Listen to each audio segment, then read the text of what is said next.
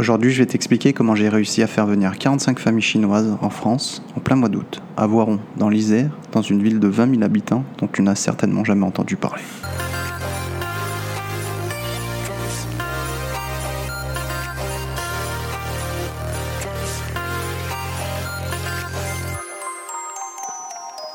Bonjour à tous, c'est Kevin, bienvenue sur ma podcast. Pour ceux qui ne me connaissent pas, je m'appelle Kevin, ça fait 13 ans que j'habite à Hong Kong. J'ai travaillé pendant 4 ans pour une grosse société qui faisait du mobilier pour les magasins de luxe. Ensuite, j'ai créé ma propre société d'import euh, de vin et champagne. Et dernièrement, j'ai monté mon académie de football à Kunming, en Chine.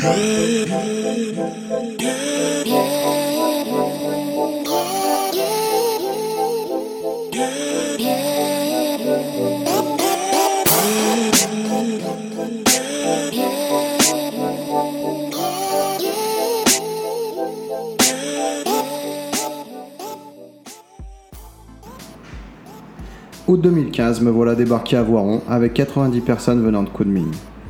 Une expérience assez unique et assez intéressante que je vais te raconter dans cette petite podcast. L'un de mes objectifs quand j'ai monté mon académie sur Kunming, c'était d'organiser un séjour en France avec mes joueurs et les parents.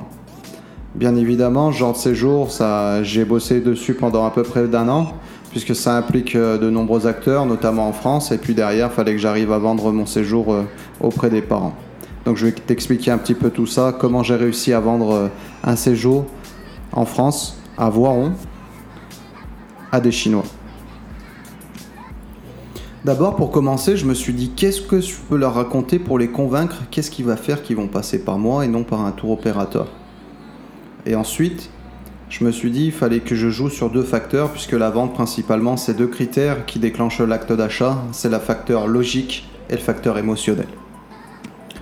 Tout d'abord, j'ai fait un peu la liste des difficultés que j'allais rencontrer pour pouvoir bah, prendre les problèmes un par un et puis les éliminer.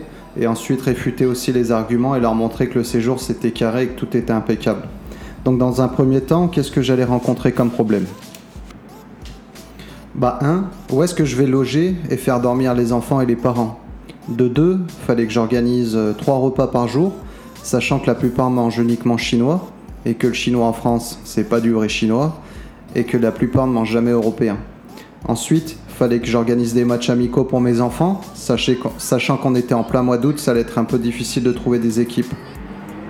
Ensuite, fallait que je les emmène voir un match de foot de Ligue 1, mais j'avais toujours pas le calendrier et fallait, j'espérais que dans la région, notamment Lyon, Saint-Étienne, allait pouvoir nous accueillir, sachant qu'il fallait que je vienne avec 90 personnes. Donc au niveau logistique, c'était un petit peu, un petit peu chaud à gérer.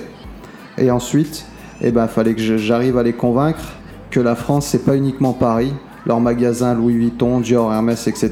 Parce que de toute façon, à Voiron, il y en a pas.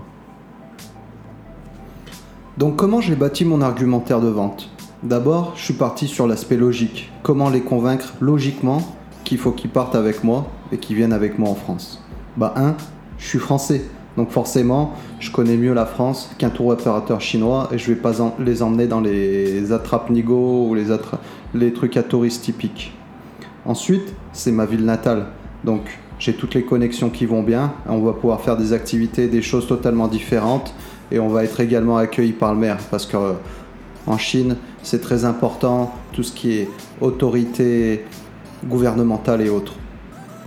De trois, ils me connaissent depuis un an ils savent que tout ce que j'organise et les différents séjours qu'on a fait en Chine, c'était carré, impeccable, les gamins étaient toujours contents, et si les gamins sont contents, les parents sont contents. 4. Le prix. Forcément, je vais être plus compétitif qu'un tour opérateur chinois, puisque je vais négocier en direct avec les restaurateurs, les hôtels et autres, donc je vais pouvoir offrir des meilleures conditions qu'un tour opérateur chinois. Ensuite, je me suis dit que j'allais convaincre un ou deux parents clés parce que ces parents clés, ils vont permettre, s'ils sont motivés, eh ben, d'attirer les autres, faire effet boule de neige. Donc là-dessus, je me suis dit, j'allais convaincre un ou deux parents. Ensuite, j'ai présenté ma ville avec quelques photos, les différentes activités, les jolis monuments, et les trucs historiques qu'on allait voir, donc pour, les convaincre et leur montrer que la France était quand même un pays magnifique et que ça valait, le coup de venir visiter tout ça. Je leur ai garanti qu'on allait voir un match de foot, puisque la plupart ne sont jamais allés au stade et ne sont jamais vu un match professionnel. Donc euh, on est allé voir un match à Saint-Étienne que je remercie au passage parce que d'ailleurs ils nous ont superbement accueillis et c'était vraiment une expérience unique et vraiment originale, super sympa pour les parents et les enfants, ils ont vraiment kiffé. Ensuite, j'ai prévu bah, quelques jours sur Paris à la fin du séjour puisque de toute façon c'est le passage obligatoire. Tu peux pas organiser un séjour en France euh, pour des Chinois sans passer par Paris. Et puis j'ai garanti qu'on faisait un service clé en main, c'est-à-dire qu'on s'occupait des visas, euh, du transport, de l'avion, du séjour, de tout, de A à Z. Donc pour eux c'était beaucoup plus simple, ils n'avaient pas à se prendre la tête. Donc j'offrais les mêmes conditions qu'un tour opérateur. Une fois que j'ai bâti mon argumentaire sur les critères logiques, je me suis dit que j'allais passer à la deuxième étape, bâtir mon argumentaire sur le côté émotionnel du séjour. Donc je leur ai dit, pour eux, c'était une seule chance de découvrir la France sous un aspect unique et différent. Pourquoi? Puisque je suis français et que les Français courent pas les rues à Kunming et que de toute façon il n'y a pas beaucoup d'étrangers. Donc pour eux, ça allait être euh, une expérience vraiment unique et totalement différente. Ensuite, je me suis dit que j'allais convaincre les enfants. Je leur ai bien monté la tête parce que forcément les enfants ils vont influencer les parents. Donc pour moi, c'était tout bénef. Ensuite, l'aspect shopping, bien évidemment, faire du shopping en France c'est magnifique et en plus c'est moins cher. Ils allaient pouvoir acheter toutes les grandes marques à des très bons prix comparé à la Chine. Le faire également pour leurs enfants, puisqu'ils allaient pouvoir rencontrer des enfants d'une culture et d'une nationalité totalement différente de la leur, puisqu'ils allaient rencontrer des petits-enfants français. Et donc pour eux, c'était tout bénef. Ils allaient quand même découvrir quelque chose de totalement nouveau, puisqu'en Chine, ils n'ont pas l'occasion de fréquenter des enfants euh, étrangers d'une autre culture. Quand ils vont à l'école, c'est que des enfants chinois. Quand ils font leurs activités, c'est que des enfants chinois. Et à Kunming, il y a quand même très peu d'étrangers. Donc pour eux, ça allait être vraiment quelque chose d'exceptionnel et d'unique. Ensuite, je leur ai dit que ça allait renforcer l'esprit de groupe et les liens et créer une amitié unique, puisqu'ils allaient être en France, vivre des choses euh, totalement différentes, être sortis de leur contexte familial et puis euh, du contexte Chine.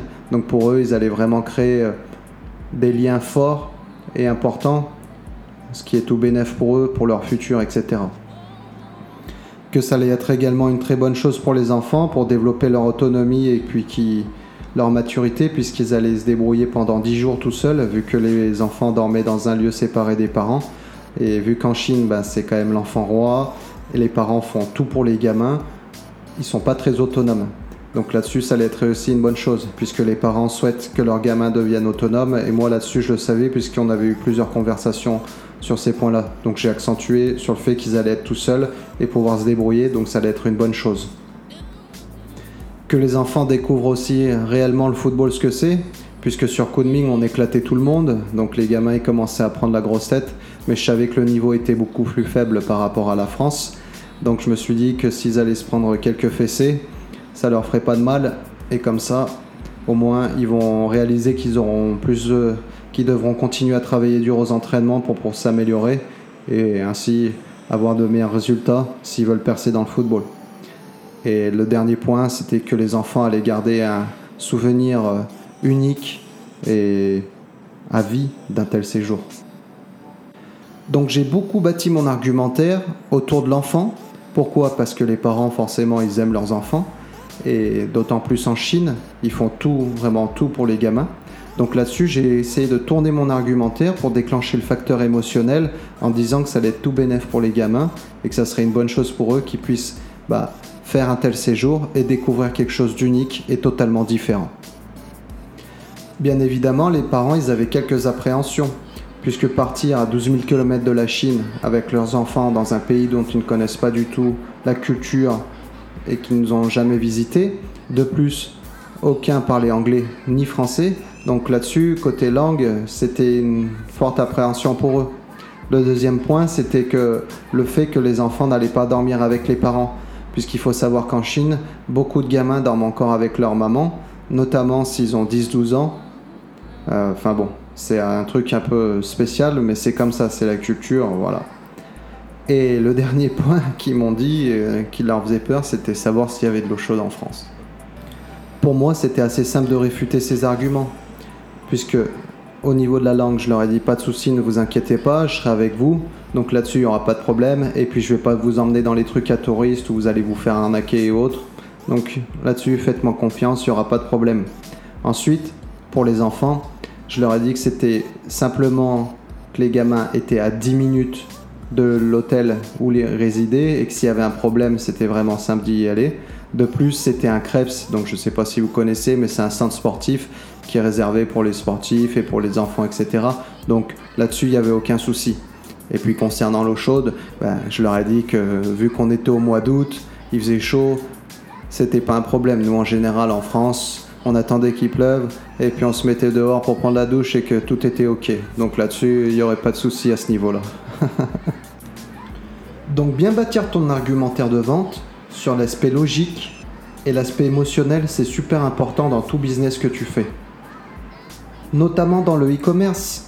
Je trouve que c'est une super chose que le e-commerce soit autant développé, puisque ça développe l'entrepreneuriat et ça le démocratise, donc ça je trouve que c'est une bonne chose. Par contre, bien souvent, on oublie ce côté humain et ces facteurs logiques et émotionnels qui vont déclencher l'acte d'achat. Puisque dans le e-commerce, tu n'as bien souvent pas de rapport avec ton client en face à face ou au téléphone. Donc on se dit simplement, bah tiens, je vais faire une pub Facebook, je vais mettre 100 euros, je vais suivre cette stratégie, et puis derrière, ça va me rapporter 200 euros. Mais c'est faux, puisque si ton, ta pub ou ton argumentaire de vente, il n'est pas bien bâti, et que dedans tu retransmets pas bah, un critère de logique pourquoi acheter mon produit et un côté émotionnel, ton client forcément il va pas acheter. Pour conclure, rappelle-toi quand tu réalises ta pub, bâtis ton argumentaire de vente 1 sur l'aspect logique, pourquoi mon client va acheter mon produit. Ok, donc c'est tous les atouts techniques, design et autres que tu dois mettre en avant. Et ensuite l'aspect émotionnel, donc faire une jolie pub avec soit des belles images, soit une belle vidéo. En général, la vidéo ça marche mieux et se génère beaucoup plus d'engagement puisqu'à travers une vidéo on peut faire passer beaucoup plus d'émotions. C'est pour ça qu'en général les grandes marques, on peut voir, font des vidéos de 30 secondes ou autres qui coûtent énormément d'argent, mais à travers ces vidéos, ils peuvent faire passer beaucoup plus d'émotions et ainsi déclencher plus facilement l'acte d'achat auprès de leurs clients. Je te remercie de m'avoir suivi jusqu'au bout. Si tu as des questions, n'hésite pas à les poser dans les commentaires. Oublie pas de t'abonner et de lâcher un petit like, c'est gratuit et ça fait toujours plaisir. Sur ce, je te dis à demain, sois fort, ciao ciao.